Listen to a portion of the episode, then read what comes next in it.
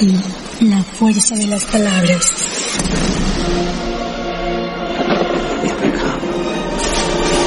Una sola palabra te puede aterrorizar. Una sola palabra te puede emocionar. Una sola palabra te puede deprimir. Una sola palabra te puede hacer tocar el cielo. Los medios han descubierto lo que no se habla en la comunicación.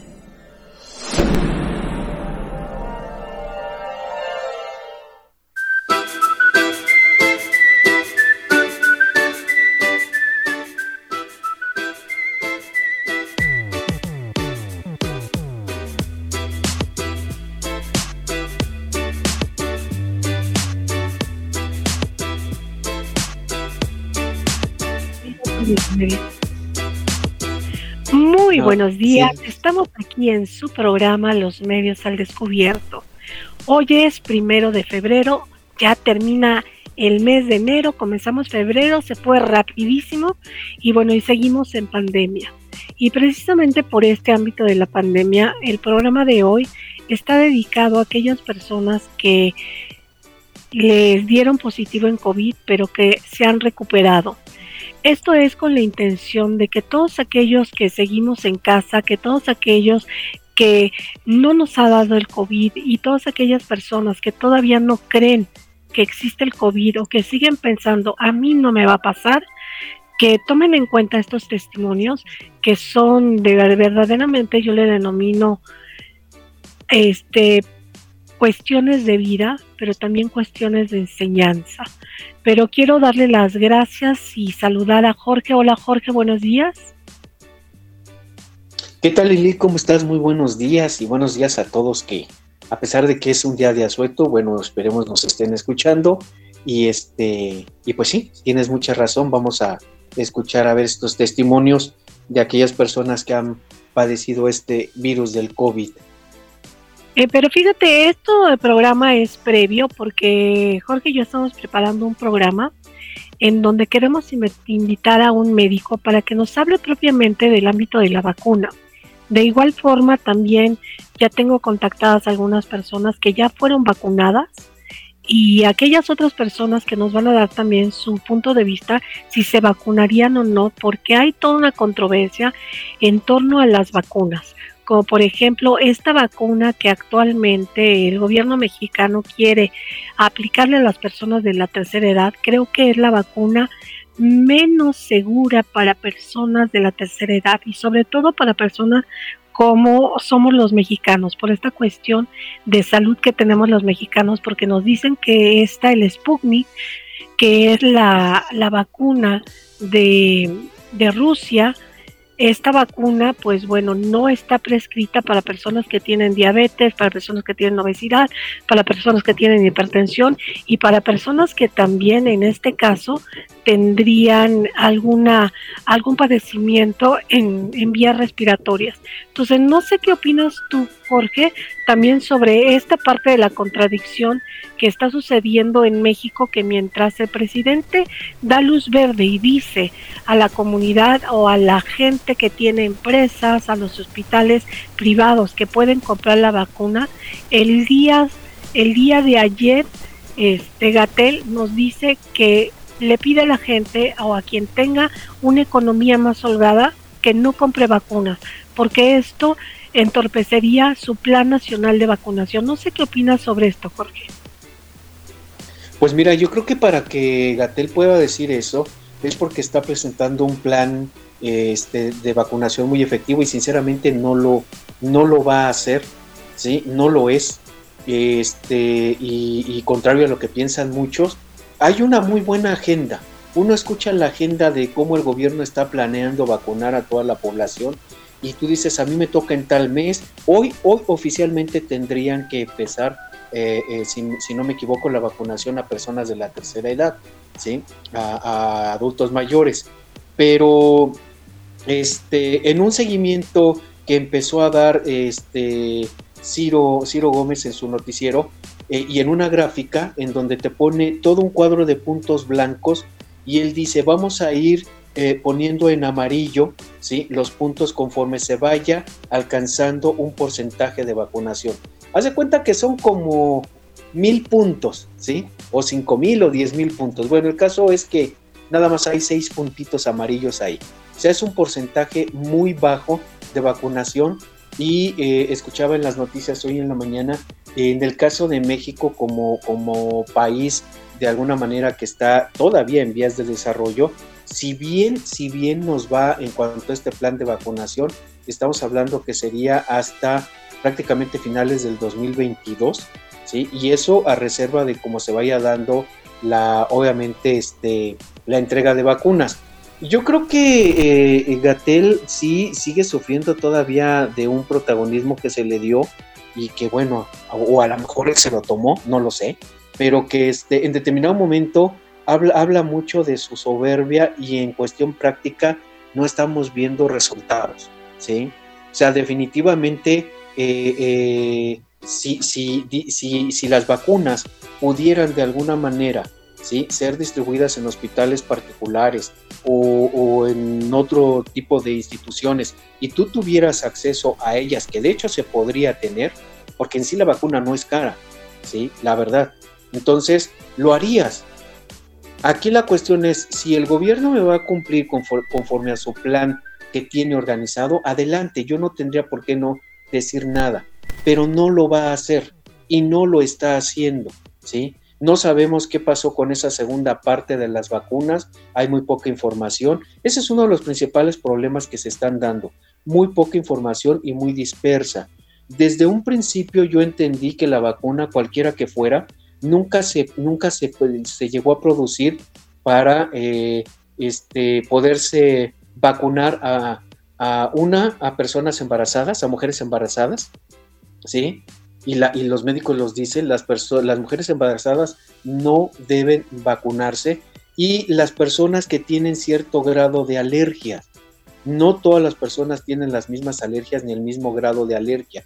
Y esto es muy preocupante porque, bueno, se han dado algunos casos en donde ciertas vacunas pues han tenido este, consecuencias adversas, ¿no? Para la persona. Entonces, yo creo que aquí sí tendríamos que tener mucho cuidado, este, eh, en cuanto a el tipo de vacunas que nos va a llegar, la rusa, de la que se habla mucho, eh, habría que ver, hay muchas contradicciones respecto a la vacuna rusa. Este, claro, tú le preguntas luego a la gente, ¿te la pondrías? Y dicen que sí, otros dicen que no, y por ahí hay algunos memes circulando. Yo creo que la vacuna rusa sería bueno, a lo mejor que se empezara a poner en los diputados y en los senadores, a ver qué, reacciones podemos ver en ellos y que ellos pongan el ejemplo, ¿no? De alguna manera. Pues fíjate que, pues bueno, lo que nos tocaría ahorita es seguirnos cuidando, pero vamos a conocer sobre los testimonios, estas entrevistas que son testimonios, y la primera es de Miriam Bartolo, una alumna de octavo de Mercadotecnia, quien tuvo COVID, y comparte con nosotros su experiencia y su testimonio sobre cómo vivió el COVID. Entonces, le agradezco muchísimo a Alberto Rodríguez que nos está operando a la distancia. Recuerden que estamos en el Centro Universitario en Periodismo Publicidad, en CUB en línea. Adelante, Alberto, con esta entrevista con Miriam Bartolo. Voces al descubierto. Muy buenos días. Estamos aquí con Miriam Bartolo, quien hace algún tiempo se contagió de COVID y nos va a compartir su testimonio antes de contagiarte del COVID, ¿qué pensabas sobre esta pandemia? Bueno, pues realmente yo sí fui consciente desde el inicio porque mi papá tiene una enfermedad de vías respiratorias, entonces en cuanto sale todo esto aquí en, el país, pues realmente nuestra preocupación más grande era. Al paso de los meses se complica más la situación porque llegan a la ciudad mis abuelos, eh, personas de la tercera edad, y que aún más pues nos da este miedo de saber que nos podemos contagiar o no. Creo que todo el mundo no sabíamos o no creíamos al 100% cómo eran los síntomas o el desconocer todo esto es lo que causa incertidumbre. Eh, realmente en lo personal era algo difícil de creer porque es algo que no conocemos nadie. Entonces, los síntomas como el gobierno, como en, en distintos países se maneja, no, no lo presentaban todos por igual. Entonces, teníamos ese miedo de que tal vez ya lo tuviéramos y no presentáramos esos síntomas realmente es vivir en incertidumbre todo ese tiempo hasta que pasa, ¿no? Antes de hacerte la prueba, ¿cuáles fueron tus síntomas? Bueno, eh, los síntomas empezaron, para mí en lo personal fueron muy leves. Fue al inicio dolor de la parte de las cejas, eh, cuando te da sinusitis o te da conjuntivitis, te empieza a doler toda la parte de los ojos. Esa noche que yo empiezo a tener síntomas era insoportable el dolor en la parte de los ojos, la parte de las cejas, la cabeza me dolía y tenía esta sensación de calor, pero me tomaba la temperatura y no tenía la temperatura alta.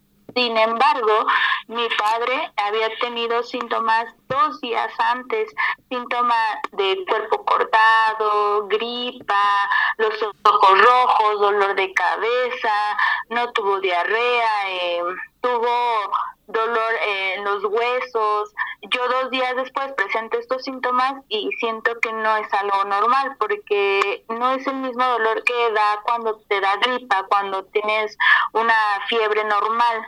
El dolor era muy fuerte. Esos son los síntomas que yo presenté y que realmente mi familia también comenzó a presentar distintos síntomas que decíamos no es algo igual o lo, que nos contaban todos o lo que con la información que teníamos no eran iguales. ¿Qué sucede después de que te haces la prueba? Bueno, en este caso, eh, nosotros, bueno, en lo personal yo me realizo la prueba porque comienzan a salir todos positivos en, mi familia. Eh, primero, mi papá es el, que nos preocupaba más. Eh, le hacemos la prueba y él sale positivo. Por consiguiente, pues al estar cerca de, de mi papá, mi mamá se realiza la prueba y también sale positivo. Pues realmente cuando nosotros empezamos a, tener síntomas, nos esperamos, con mi papá se esperó dos días y al tercer, cuarto día es cuando se comienza a realizar los estudios pertinentes y él sale positivo. Yo me hago la prueba cuatro días después y salgo positivo también.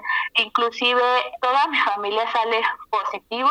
Eh, eso es algo que pues nos da a todos miedo porque mi mamá, mi papá, mi hermana y mis abuelos se ponen pues sí un poquito grave, en el sentido de que la alerta era si baja la oxigenación a menos de 85 necesitan oxígeno y los que eran más preocupantes eran mi papá que sufre de enfermedad respiratoria y mis abuelos. Entonces, en esta parte, bueno, al hacerme la prueba, los resultados de mi estudio y veo que es positivo, pues es algo que en ese momento, al yo ser la encargada de mi familia, pues creo que no veía la, la magnitud de todo lo que estaba pasando o realmente mi estado de ánimo era pues primero sacar adelante a toda mi familia y después preocuparme. Sentías mucho cansancio. Eso sí, eh, durante todos esos días que nos ponemos en cuarentena, que decidimos que mis padres estuvieran encerrados, mis abuelos en una recámara, mis hermanos igual, y yo solamente ser esta persona que les daba de comer, que les llevaba y todo, pues es realmente algo desgastante tanto mentalmente como físico. Eh, creo que esta etapa fue una de las más difíciles que vives, no sabes qué vaya a pasar el día de mañana, no sabes realmente si al día de mañana uno de los integrantes de tu familia se va a poner peor, si es más, toda tu familia se va a poner peor, o inclusive tú, a pesar de que yo no presentaba los síntomas muy fuertes porque comencé luego luego el tratamiento médico, sí tenía este miedo de si me da más fuerte y inclusive eso fue el comentario del médico.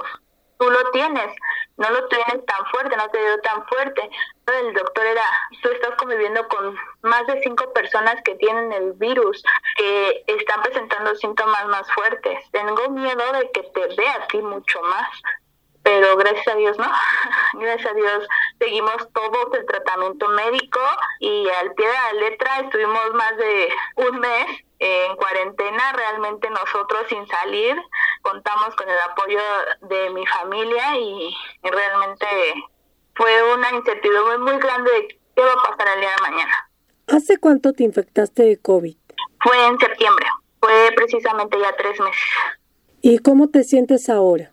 Ahora yo creo que, mm, bueno, a partir de todo esto, creo que más fue mi desgaste emocional.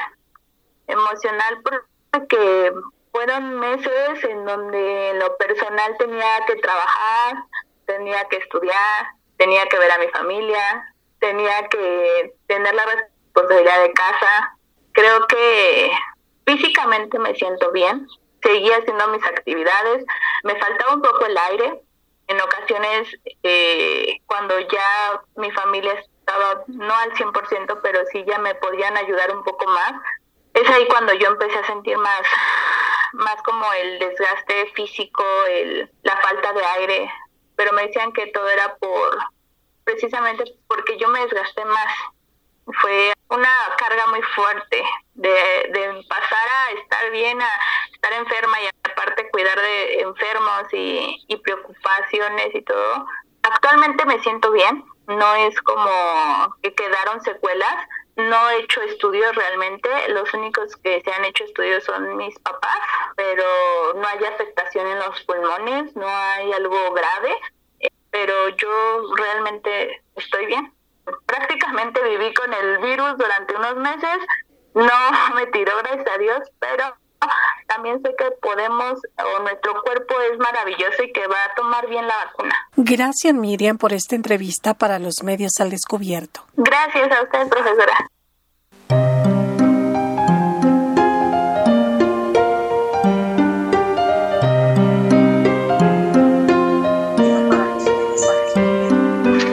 Miriam Bartola. Pues muchas gracias. Continuamos con ustedes en su programa Los Medios al Descubierto. Acabamos de escuchar la entrevista con Miriam Bartolo en donde nos habla un poco de cómo vivió esta parte del COVID. Este, ¿Qué nos puedes decir, Jorge? Pues eh, fíjate que yo, yo lo que destacaría de, de lo que nos comentaba Miriam es la cuestión de la incertidumbre.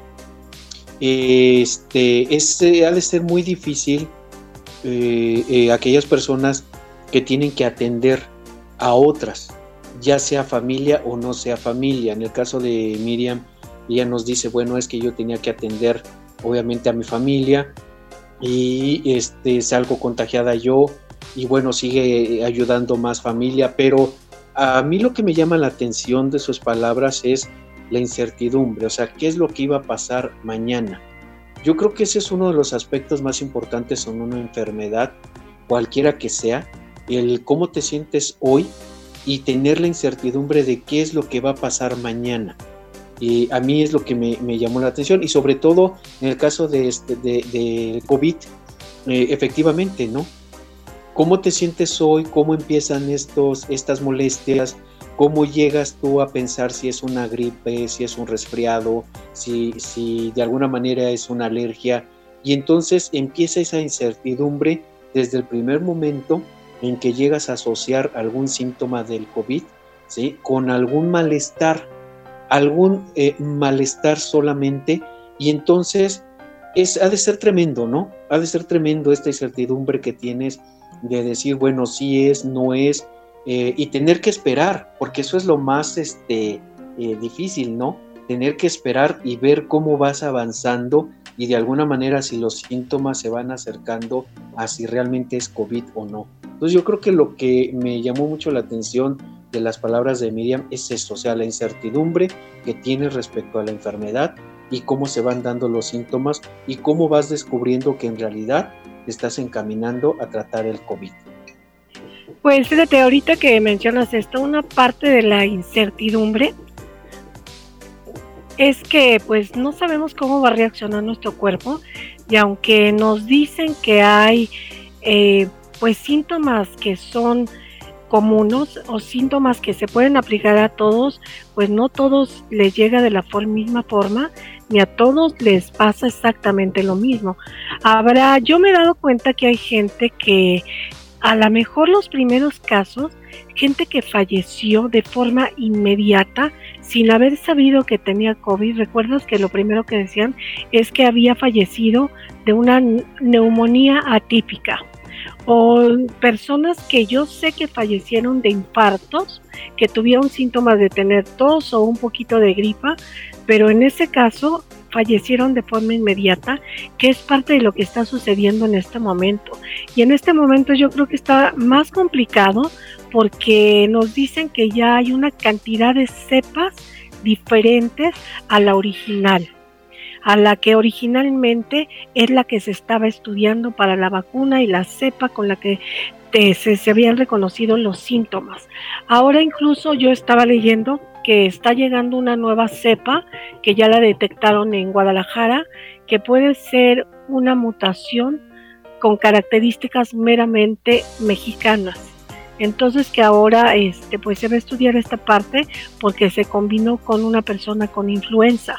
Entonces la cepa de coronavirus mutó para tener una nueva, este, una nueva información genética, una nueva información que ahora nos hablan de una nueva cepa que es con características mexicanas. Entonces, bueno, como lo apunta Miriam, no tenemos mucha, pues mucha información con esta parte de, de lo que sería la información ¿Cómo puedes ver esto, Jorge? Eh, toda esta parte que tenemos, que pues de, de plano como es una enfermedad nueva, pues no tenemos tampoco ni el remedio, ni tampoco este, los síntomas van cambiando día a día.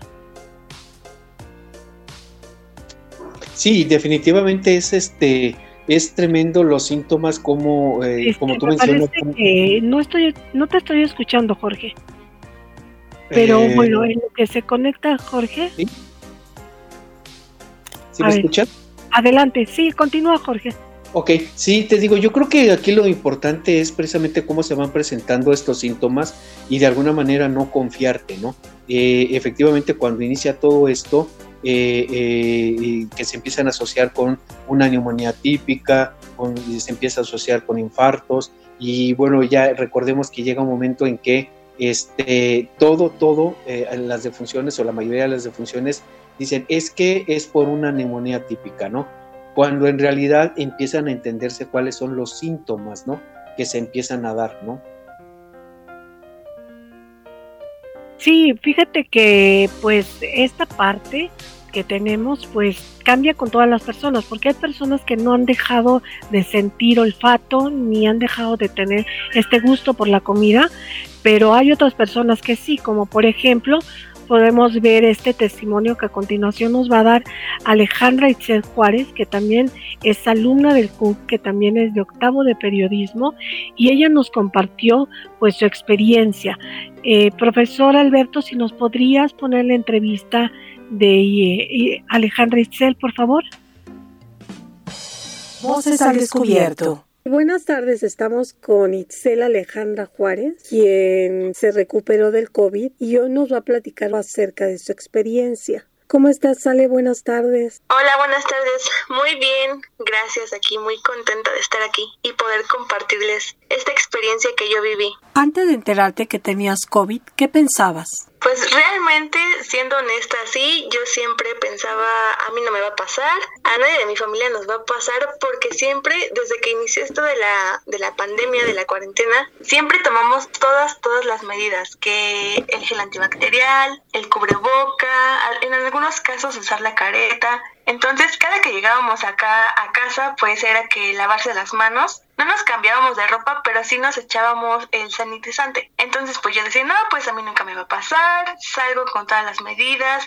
Cuando regreso a casa, en caso de que traiga productos de que fui al súper, los lavo, los desinfecto, no me va a pasar nada. Pero pues, ¿cuál va siendo mi sorpresa? Que pues sí, efectivamente, me contagié y pues así, así estuvo la onda. De hecho, no solamente fui yo, sino también eh, mi papá se contagió al mismo tiempo junto conmigo, entonces pues ahora yo yo le digo a las personas, ustedes nunca piensen que no se van a contagiar porque todos en, algún momento nos va a pasar eh, el virus, va a entrar el virus en nuestro cuerpo, pero pues cuidándonos entre todos, todo va a salir bien. Antes de realizarte la prueba y saber que eras positiva en COVID, ¿tuviste algún síntoma? Eh, sí, yo supe que tenía COVID a finales de, octubre de, del 2020, del 2020 sí, pero fue chistoso.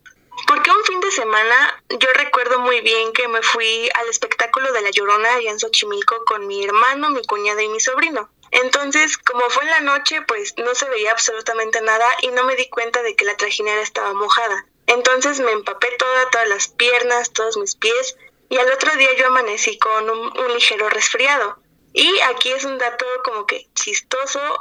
No percibía tanto el, la comida, no me sabía tanto, eh, pero yo pensaba porque era por una, una supuesta gripe, una...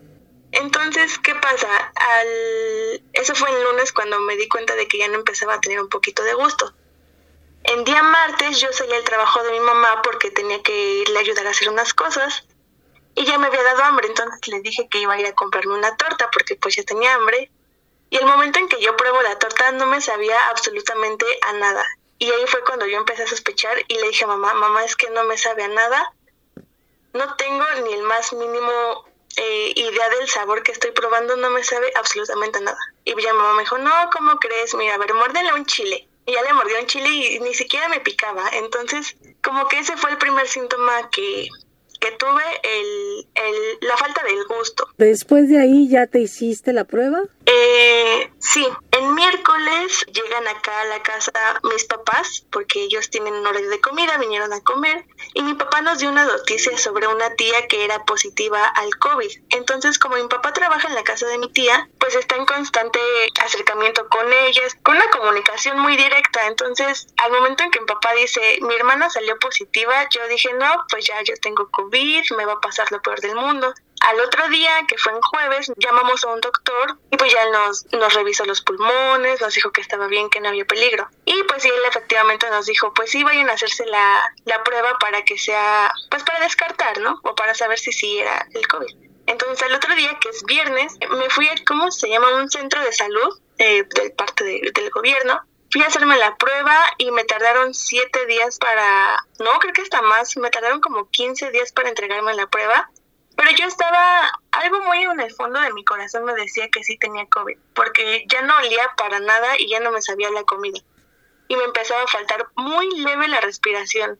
Entonces, pues sí, como al, como al quinto día fue que me fui a realizar la prueba, pero pues como les comento, me tardaron 15 días en, en entregar la, el resultado. Eso fue muchísimo tiempo. ¿Qué pasó con la evolución del virus en tu cuerpo? Pues, bueno, para empezar nos, dijeron que tardaban tantos días en entregar la prueba porque nosotros fuimos en viernes. Entonces tardaban como siete días hábiles en, en enviar la prueba. Entonces se juntó con sábado, domingo y lunes fue puente. Entonces nos tuvimos que esperar otra semana para que nos entregaran los resultados. Pero el doctor cuando vino nos explicó que el virus tiene un proceso, el proceso de implantación, que es cuando pues va entrando a tu cuerpo y vas detectando los primeros síntomas que son a lo mejor pérdida del gusto y del olfato, eh, dolor de cabeza, diarrea. Ya los problemas que son más grandes es la falta de respiración.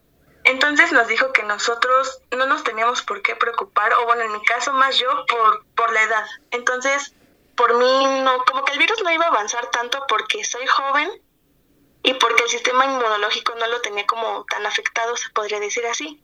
Yo, ya, yo me iba a espantar porque al llegar al día 13 se supone que es un proceso de inflamación, que es cuando los pulmones se te, pues así que se te inflaman y te cuesta trabajo respirar. Pero afortunadamente y gracias a Dios, en, en ese lapso de días en que tardaron en entregarnos los resultados, no presenté ningún síntoma más, eh, no pasó nada grave pero pues sí el susto se te queda, ¿no? Dices, ay, no, eh, tantos casos sabemos de personas que pues lamentablemente pierden la vida por este virus, pero pues no, como les comento, afortunadamente no pasó nada, pero por eso fue que tardaron en darnos la prueba. ¿A tu papá cómo le fue, Ale? A él le fue bien, gracias a Dios, este, al momento en que nos enteramos en que mi tía eh, dio positivo, yo me espanté demasiado, no tanto por mí, sino por mi papá, porque él es diabético y ya tiene 47 años, entonces pues el riesgo es mayor, ¿no? Entonces yo oraba y rezaba y le pedía a Dios que por favor no le pasara nada malo porque pues él le podía llegar a afectar más. Pero no, afortunadamente no le pasó nada grave, igual sintió los eh, la pérdida de gusto, de olfato, pero sí se sentía, nos sentíamos muy agotados, pero de ahí en fuera no pasó a mayores y pues sí salimos a, salimos adelante de esta situación. ¿Cómo era ese agotamiento? Los primeros días yo empecé a sentir demasiado cansancio, un cansancio como si yo me hubiera ido a correr todo el día unos de aquí hasta el sur, que yo estoy hasta el norte y de aquí hasta el sur ida y vuelta era un cansancio muy fuerte que de plano no aguantaba mis piernas, no, no aguantaba el estar ni siquiera sentada, tenía que estar recostada para poder descansar y conforme fueron avanzando los días me daba demasiado sueño, o sea, me, me daba un sueño muy grande que yo podía dormir aún así 10 horas y yo quería seguir durmiendo, pero no me, no, no me dormía tanto para mantener como que mi mente ocupada en otras cosas, sino andar pensando en que el COVID me estaba provocando ese sueño tan pesado. Pero sí, entonces los primeros días fueron cansancios muy fuertes, después me daba muchísimo sueño y ya poco a poco cuando fui saliendo ya me, me iba sintiendo con más energía, pero sí me llegaba a cansar y agitar. Emocionalmente, ¿cómo te sentías? Mm, pues es, es chistoso porque antes de que me dieran la prueba de que era positiva, eh, pues yo me sentía pues normal, ¿no? Con toda la actitud, no, ahora sí que mentalmente no me dejaba derrotar por el virus. Incluso tengo un video donde aparezco bailando y así yo muy feliz, eh, pues expresándome, sintiéndome completa, feliz por tener a mi familia. Pero el momento en que me entero de que pues sí soy positiva, aunque yo ya sabía, me deprimí, eh, me dio mucha tristeza porque dije pues es que si yo salgo positiva, todos los de mi familia van a ser positivos y la culpa va a ser mía porque yo los contagié. Eh, ¿Qué tal si mi mamá se pone muy grave porque ella sufre de hipertensión e hipotiroidismo? Entonces, pues eso también es un factor de riesgo muy alto. Y pues sí, me sentí como culpable por haberme contagiado y porque yo podría contagiar a las demás personas. Pero pues ahora sí que me fui acercando un poco a Dios y pues como que el, el estar hablando con él me tranquilizaba y me hacía pensar en que en cualquier momento, como lo comenté al inicio de esta entrevista, en cualquier momento nos puede pasar a todos y no es porque nosotros queramos contagiarnos, simplemente nos pasó, a lo mejor no nos cuidamos bien y se dio el asunto, no, no, es, no es tu culpa el que tú te hayas contagiado. Entonces, conforme pasaban los días ya yo me iba como que liberando y me iba como que iba en lugar de ponerme triste agradecía porque no me, no tenía síntomas graves de falta de respiración o que no estaba en un hospital sino era agradecida por, por haber tenido estos síntomas leves pero sí en un momento fue alegría después pasó a depresión tristeza y ya poco a poco como que se fue se fue subiendo mi, mi nivel de felicidad Ok, muchas gracias Itzel, te agradezco mucho esta entrevista. Es para nosotros muy valioso tu testimonio. No, gracias a ustedes y en verdad, pero en verdad cuídense, porque hasta en los lugares que menos piensan es donde más les puede pasar esto de del virus. Y sí, por favor, no salgan, no salgan a menos de que sea muy necesario, porque vivir esta situación, créanme que es muy, pero muy fea, es muy difícil. Pues muchísimas gracias, Itzel.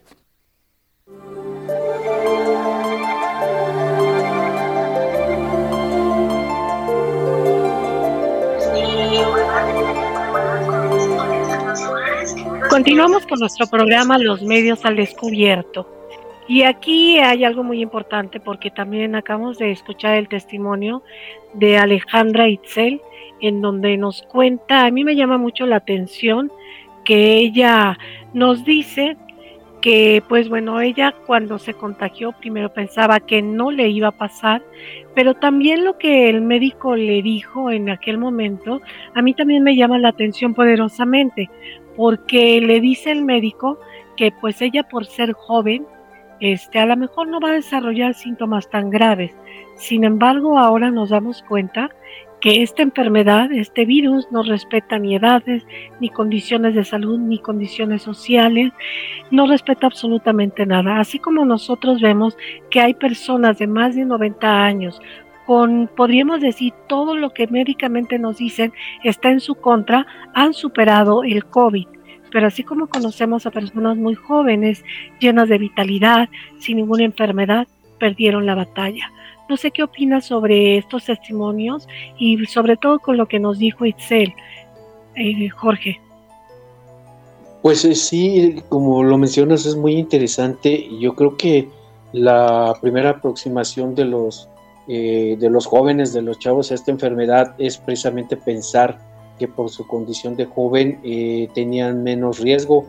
Increíblemente, lo mencionas, hay personas de más de 70, 80, 90 años que eh, afortunadamente han librado este, eh, el virus y desgraciadamente gente muy joven, de 30, 25, inclusive más joven, pues que de alguna manera no, no ha podido o no llegó a superar este, el virus, ¿no? Sí es importante lo que menciona eh, Ale, en el sentido de, este, a veces no nos damos cuenta respecto a nuestra situación de salud no la conocemos.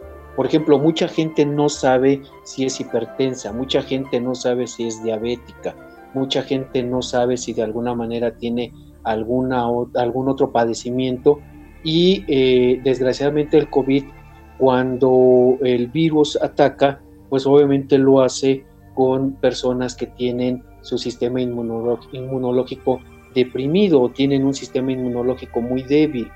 Este, entonces empiezas a escuchar que, bueno, es, es hipertenso, tiene diabetes, tiene alguna otra condición médica eh, un tanto complicada y este, lo primero que piensas es, bueno, yo no sé si realmente soy hipertenso, no sé si soy diabético. Ya, eh, ya sabes, esas entrevistas cuando acudes al médico y el médico que te ve por primera vez te pregunta, ¿eres hipertenso? pues uno no sabe, ¿no? No, no sé, creo que en alguna ocasión me ha bajado la presión, no creo que me ha subido, ¿no? Eh, o eres diabético, no sé, no vemos esos antecedentes de la familia, ¿no? Pero aquí lo importante es sí saber nuestra condición, eh, eh, a partir de lo que dice Ale, ¿no? Que yo creo que es, es fundamental, la condición que tenemos nosotros cada uno de nosotros respecto a cómo vamos a poder enfrentar el COVID si es que este virus nos ataca, ¿no? Entonces, eh, eh, ella, ella, como dice, no, no piensa uno que pueda llegar a, darnos, no piensa uno que pueda llegar a atacarnos. Y como también lo menciona, ¿no? Lo increíble es que a veces no sabes ni de qué, de qué manera llegaste a, este, adquirirlo, ¿no? hay gente que no ha salido de su casa y el virus llega a ella, ¿no? A través de una mercancía, a través de una visita, a través de, eh, no sé, publicidad. Mm, no, tendríamos que, eh, checar bien, ¿no? De qué manera, pero lo increíble es eso. Puedes estar tú en una burbuja y puedes abrirla levemente para algo y el virus ahí está. Pues fíjate que en estos dos primeros testimonios, pues yo creo que lo que nos comenta tanto Miriam como Itzel no les fue tan mal. Sin embargo, en la siguiente entrevista que vamos a escuchar es de Ángel Martínez Salcero, en donde él nos cuenta cómo fue que se infectó y su testimonio a siete meses casi de haber superado la enfermedad, él sigue teniendo secuelas ya no tanto físicas, sino también emocionales. Entonces, si te parece, Jorge, escuchamos la entrevista con Ángel Martínez Salcedo. Este, gracias, Alberto. ¿Nos podrías poner la entrevista? Voces al descubierto. Muy buenos días. Estamos aquí con Ángel Martínez Salcedo, quien se contagió de COVID y hoy compartirá con nosotros su experiencia. Ángel, buenos días, ¿cómo estás? ¿Qué tal? Buenos días. Bien, bien, muchas gracias. Ángel, cuéntanos antes de que te confirmaran que eras positivo en COVID, ¿qué síntomas tuviste? el un día anterior a que a que yo me mostrara con los síntomas, me cayó un aguacerazo en la ciudad y yo me, me puse una empapada tremenda, tratando de evitar alguna enfermedad, una gripa, pues me metí a bañar. Pero yo considero que eso fue lo que desató el COVID y este y al día siguiente empecé de manera inmediata con todos con varios síntomas con eh, escurrimiento nasal dolor de cabeza dolor de cuerpo y una ligera tos. Eh, después de ahí qué hiciste te fuiste a hacer luego luego la prueba tuviste alguna sospecha o esperaste días no eh, sí fui de manera inmediata precisamente por por la cuestión de la pandemia fui de manera inmediata al médico el médico me trató como si fuera una gripa, ah, me dio medicamento para este, tratar la gripa y me dijo eh, que si en tres días este, eh, no evolucionaba, eh, que viniera, que fuera nuevamente al servicio médico. Y así lo hice. Pasaron tres días, en lugar de mejorar, empeoré y volví a ir al servicio médico. Yo para esto yo seguía trabajando. Entonces ya cuando fui la segunda ocasión, me volvió a cambiar el medicamento y me dijo que, que me quedara ya en mi casa resguardado como posible caso de COVID, posible contagio de COVID. Entonces este me, me dijo que si yo llegaba a tener fiebre o este dificultad para respirar, que acudiera ya este directamente al hospital y bueno, pues así pasó, así lo hice. Ah, más o menos como al, al, al, tercer día de, de, esta segunda ocasión que fui al médico, este, ya comencé con problemas más severos, con dolores musculares muy fuertes, dolores de cabeza muy fuertes, escalofríos que, pues, que ah, yo le digo escalofríos de la muerte, ¿no? Porque era un una sensación horrible de escalofríos que, me inundaba y me inundaba todo el cuerpo desde la punta de mi dedo del pie hasta la mollera. Y, junto con eso pues me generaba cierto me, daba mucho miedo no porque era una situación muy desconocida para mí. Y bueno pues acudí al médico eh, eh, al hospital aún no me habían hecho la prueba. Eh, acudieron a mi domicilio, ya una vez con el antecedente, eh, hacerme la, la, prueba de, de, posible contagio de COVID, pero pues no al día siguiente yo, yo ya había acudido al, al, al servicio médico en el hospital y ya me, me detuvieron como como este, como ya como caso COVID. Bueno, todavía ellos me decían que posible caso porque realmente no había un este un antecedente del, de la prueba eh, que diera como positivo. Entonces ya me ingresaron y, y la, los resultados de mi prueba llegaron ya cuando yo ya tenía dos o tres días hospitalizado. Eh, ¿Por qué te hospitalizaron? Eh, la principal causa fue porque ya me costaba trabajo respirar y tenía fuerte dolor en el pecho. Me mandaron un equipo de este, de un termómetro de parte del, servicio médico, me mandaron un termómetro y un oxímetro.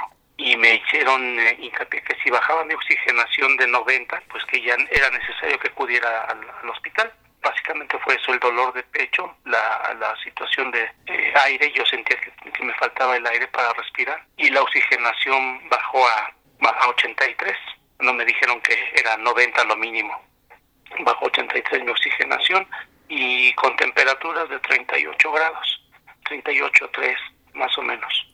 ¿Cuánto tiempo estuviste así, Ángel? En mi casa yo estuve así con, bueno, la evolución en mi casa fueron más o menos siete días, seis, seis días me parece. Y este, y ya eh, al sexto, séptimo día ya acudí al hospital y ya me, quedé internado en el hospital. ¿Te pusieron oxígeno? De manera inmediata me pusieron oxígeno y, comenzaron a, a, a darle seguimiento a los medicamentos que yo estaba tomando. Pero aquí creo que algo que fue muy importante, este, en lo que sentí un cambio este, muy favorable fue cuando me dijeron que me iban a poner anticoagulantes. Y cuando me pusieron los anticoagulantes, yo sentía una evolución inmediata, pero pues era era momentánea, ¿no? Este, duraba nada más un rato y al rato otra vez sentía una opresión tremenda en el pecho.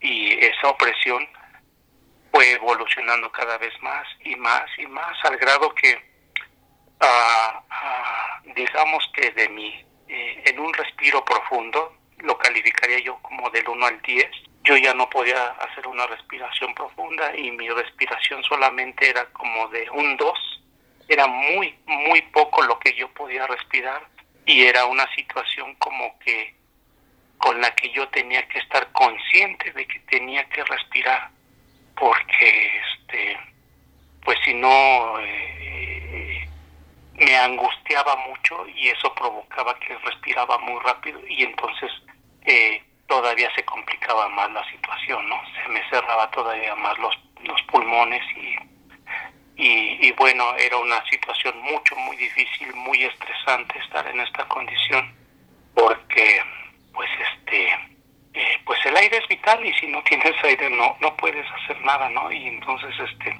te repito, eh, yo lo califico así, que mi, mi, mi respiración solamente era, mi, mi capacidad de respiración solamente era de un 2, eh, de calificándolo a 10 ¿En algún momento te plantearon la posibilidad de intubarte? De hecho, ya este, eh, yo ya tenía aproximadamente siete días en el hospital, seis, seis o siete días, eh, y, y, bueno, nos dejaba, nos dejaban entrar con nuestro celular para poder estar en comunicación con la familia, porque como nos, nos aíslan completamente, eh, toda la toda la información se la mandaban a mi hija vía WhatsApp y ella su a su vez me mandaba a mí lo que iba sucediendo. Y ella misma me preguntaba, entonces, eh, como por el sexto, séptimo día, me dijo que, pues, que, me, que le echara ganas, me dijo mi hija, porque estaban pensando en intubarme, que si no evolucionaba en, ese día, me iban a intubar porque eh, no mejoraba, ¿no? Estaba eh, cada vez mi, mi situación de salud más difícil. Entonces, este, pues bueno, yo le dije a mi hija que, que yo me sentía muy bien con, con los anticoagulantes cuando me los ponían, pero que no sé si, si fue algo de lo que tuvo que ver, pero en ese en, unos cuantos minutos llegaron nuevamente a ponerme anticoagulantes. Y bueno, pues eh, comencé a evolucionar nuevamente de, de manera favorable y ya no me intubaron. ¿Cuánto tiempo estuviste hospitalizado? a 13 días. Fue una situación muy difícil eh, en el sentido de que pues yo estaba completamente débil, no, no tenía fuerzas para nada y bueno, la condición eh, en la que estaban mis pulmones me explicaba la doctora que era una situación en la que tenía daños severos en mis pulmones, me, me decía y me explicaba con una con una imagen que me mostró de este de una tomografía señalándome una especie de luces en mis pulmones y me decía que eso eran cicatrices que quedaron en mis pulmones eh, a causa del daño, ¿no? Y pues mis pulmones muy iluminados por todos lados, este. Entonces me decía la, la doctora que, que iba, iba a ser un poco lento mi, mi recuperación, pero que, que yo estuviera con ánimo para seguir adelante, ¿no? cuando salgo yo del hospital, cuando me dan de, la, de alta del hospital, y a mí me sacaron en una cápsula, mm, eh, me encapsularon en una camilla y me trajeron hasta mi casa y me, este, me, ingresaron hasta mi domicilio en una cápsula, pues porque yo estaba aún delicado, pero pues tenía que hacer mi recuperación en casa. Ángel, ¿qué pasó por tu mente durante todo este tiempo? Mira, esta enfermedad, este, eh, yo creo que en muchas ocasiones hemos tenido eh, experiencias de pues de estar cerca de la muerte no y, y, eso pues este creo yo que en nuestras creencias eh, en nuestra fe que cada quien tiene busca auxilio de, de esa manera. Pero esta enfermedad una de las de las particularidades de esta enfermedad es que tu mente está muy confundida. Eh, eh, divagas en muchas cosas que aquello que se dice que, que tu mente está en, en blanco, más bien yo la sentía mi mente en negro porque no, no veía ni colores ni luces y mis pensamientos yo no los podía dirigir hacia hacia quien yo quería pedirle ayuda que era Dios no ni siquiera podía hacer eso. Eh, es una situación muy espantosa esta uh, esta confusión que viene a uno. Eh, eh, es algo que jamás había experimentado. Y bueno uh, ya después con el tiempo eh, recuperándome lo que se le llaman secuelas comenzaron a darme también depresiones. Empecé a tener ansiedad, una ansiedad muy fuerte, igual venían pensaba pensamientos en a mi mente eh, de, de desilusión, de desesperación, de frustración, porque yo decía, bueno, no evoluciono, ¿para qué? ¿Para que me quedé si me siento mal, no puedo hacer nada, me sentía completamente inútil? este, y todo eso generaba una depresión terrible eh, en mi persona. Ah, de las ocasiones en que acudí al médico me decía que el médico que necesitaba yo tener terapias con este que me iba a mandar con el psiquiatra para para tratar mi situación porque tenía un un este un trauma postraumático y me explicaba acerca de los soldados que viven una guerra como, como tienen este, ese, ese trauma eh, por estar enfrentando a la muerte día con día, ¿no? Y así era. Yo mientras estaba en el hospital eh, pensaba, amaneceré o, aquí quedaré, ¿no? Y era una situación de, de miedo eh, y de ansiedad muy, muy fuerte, muy, muy fuerte. Y bueno, allí es donde creo que la fe tiene mucho que ver. Me encomendaba a mi Dios por favor, ayúdame. Ángel, muchísimas gracias por tu testimonio. Bueno, deseamos que tu recuperación, no solamente física, sino también emocional, vaya en evolución. ¿Algo más que nos quieras decir, Ángel? Ah, bueno, pues eh, yo me he dado cuenta que hay gente que no cree en esto. Y, bueno, cometen imprudencias. Ah, yo creo que cabe decir que lo que lo que decía mi padre, ¿no? Las las precauciones jamás salen sobrando. Es bueno tomar precauciones. Que se cuiden, que se cuide la gente y que tome sus precauciones debidas. Muchas gracias, Ángel. No hay de qué, Lili.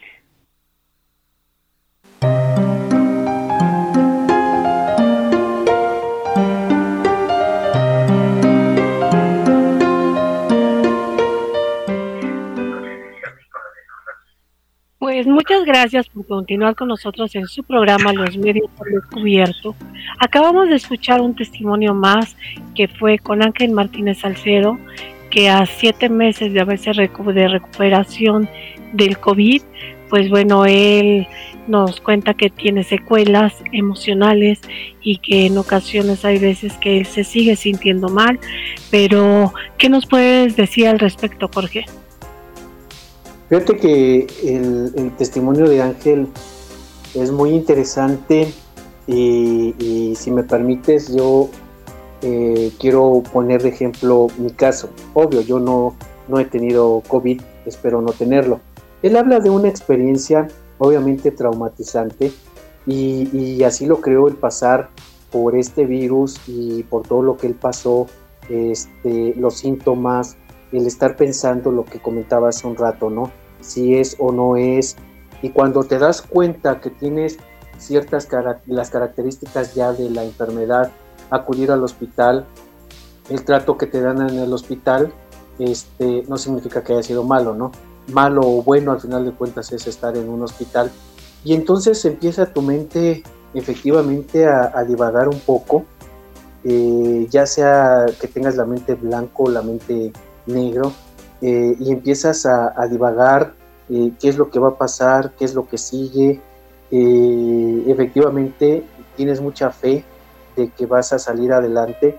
Y lo que a mí me llama la atención es efectivamente lo que a mí me pasó con lo de mi operación, recordarás, de la columna. y es una experiencia traumática. Yo creo que solo las personas que hemos pasado por alguna experiencia muy traumática respecto a una operación muy delicada o una enfermedad muy delicada, efectivamente te quedan unas secuelas que eh, en determinado momento o las superas por ti mismo o entonces necesitas ayuda, ¿no? Yo en lo personal, por lo que pasé, eh, recuerdo que, y creo que tú lo pudiste constatar, eh, todavía los 3, 4, 5 meses de mi operación, yo cuando contaba lo que había pasado, este, no sé, me afectaba mucho. El recordar el estar en el hospital, el recordar los gritos de la gente. Y yo creo que las personas que están pasando ahorita por este virus que es el COVID, el estar aislados, eso es yo creo que una experiencia traumatizante, el estar aislado, el que le den informes a tu familia a través de WhatsApp o a través de correo electrónico, estar esperando ese correo a ver qué es lo que pasa, cómo, cómo vas evolucionando, y tú estás hospitalizado y, eh, y tu familia afuera sin saber de alguna manera las noticias directas, ¿no? Yo creo que Ángel tiene mucha razón, este, hay mucha gente inconsciente, hay mucha gente que todavía no cree en lo que está pasando, desgraciadamente hasta que lo vive o lo vive a través de amigos o de personas, es cuando empezamos a reflexionar de lo grave que es esto, ¿no? Y yo creo también que Ángel tiene mucha razón, cualesquiera que sea la fe que tenga uno en algo o en alguien, es un aspecto muy importante que nos ayuda a, a superar precisamente el trauma, ¿no? Pues mira, yo quiero agradecer muchísimo estos tres testimonios que nos dio Alejandro Itzel, que nos dio Miriam Bartolo y Ángel, Ángel Martínez Salcedo, porque sabemos que los testimonios de vida no solamente son una enseñanza, sino también un aprendizaje y eso nos ayuda a ser conscientes, sobre todo ahora con esta parte de la pandemia. Como tú lo acabas de decir, hay gente cercana a nosotros que sin tener una enfermedad o sin saber que nosotros que tenemos una enfermedad, pues no sabemos cómo va a reaccionar nuestro cuerpo ante este virus. Lo que nos queda es seguirnos cuidando y me gustaría dar una siguiente información. Fíjate que el IMSS hace algunas dos semanas abrió un módulo de atención de 24 horas para personas que sienten que tienen COVID. Entonces les dejo el teléfono, es el teléfono 8000 2222 668, que es en la Ciudad de México. Y también tenemos otro teléfono que nos ayuda, que es Locatel, que es el 555 658 1111 o con un mensaje SMS con la palabra COVID-19 51 515 estos este, institutos están apoyando, sobre todo el del IMSS, está apoyando porque si tú crees que eres sospechoso de COVID, vas, te dan este, te hacen la prueba, si te tienes alguna secuela o si tienes alguna parte de, enfermedad, pues ahí te atienden. Pero te agradezco muchísimo, Jorge. Sabemos que el tiempo se va volando en este programa, pero yo les recuerdo que sigan escuchando Cuba en línea. Tenemos Sin Filtro, tenemos Estratosfera y tenemos también nuestro noticiero que es Colector Informativo. Y también tenemos ahora un nuevo podcast que se llama Freaks con Alex y Damián. Entonces los invitamos a que escuchen este programa y su repetición a partir de no todas nuestras redes sociales, que es Twitter, Facebook Live, YouTube y la repetición en Spotify. Nosotros somos Cuba en línea oficial del Centro Universitario en Periodismo y Publicidad. Muchísimas gracias, Jorge, por acompañarnos en este en este programa. Y bueno, esta es la primera parte porque estamos buscando un infectólogo para que propiamente nos hable con respecto a la vacuna. Muchas gracias, Lili. Gracias a todos los que nos escuchan. Y sí, efectivamente, para este, tener a, esta persona especializada y que nos hable de cuáles son los síntomas y cuáles son las secuelas. Pues muchas gracias, muchas gracias Alberto por operarnos a la distancia. Muchas gracias a todos ustedes. Los esperamos la próxima semana en un nuevo programa de los medios al descubierto y no se desconecten de esta estación de radio que tiene cosas demasiado interesantes. Muchas gracias. Hasta luego. Hasta luego.